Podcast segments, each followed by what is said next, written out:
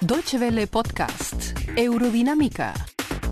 Novedades del campo de la ciencia, la tecnología y el medio ambiente.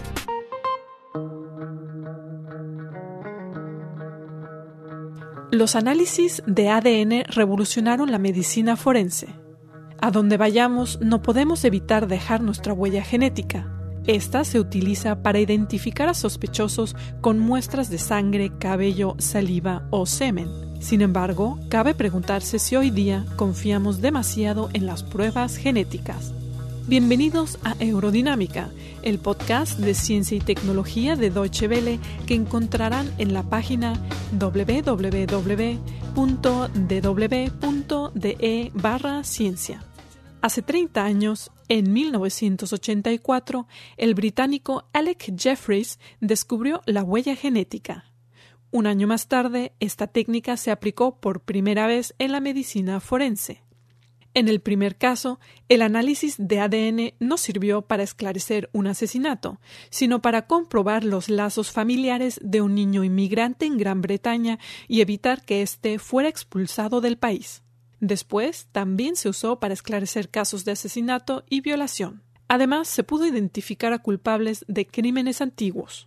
Para distinguir a dos individuos se analiza la repetición de secuencias de ADN altamente variables. Estas se llaman minisatélites o satélites. Los minisatélites se pueden asignar de forma precisa a cada persona. Sin embargo, Alec Jeffreys asegura que el ADN en sí no basta para identificar a un sospechoso. Siempre se debe tener en cuenta el contexto. Si, por ejemplo, yo le doy la mano a alguien, dejo mi ADN en esa persona. Y si después esa persona se encuentra en una escena del crimen, dejará mi ADN allí, aunque nunca me haya acercado a ese lugar. El ADN no nos dice si alguien es culpable o inocente. Simplemente nos dice con gran precisión de qué persona proviene una muestra.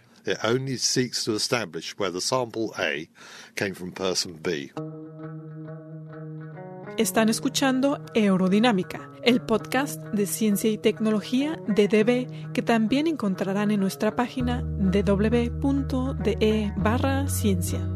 La decisión final la toma el tribunal. Sin embargo, no es fácil determinar con el método de la huella genética si alguien es culpable o no, dice Alan Jamieson, exdirector del Laboratorio Escocés de Medicina Forense. Que las huellas en una pistola coincidan con un sospechoso no quiere decir que éste haya disparado. Hay muchas posibilidades de cómo pueden haber llegado a la pistola. Tomemos como ejemplo una herida de navaja de 9 centímetros. El patólogo podría decir que la herida coincide con una navaja de 9 centímetros. Sin embargo, también podría haber sido causada por una navaja más larga que no penetró completamente en el cuerpo.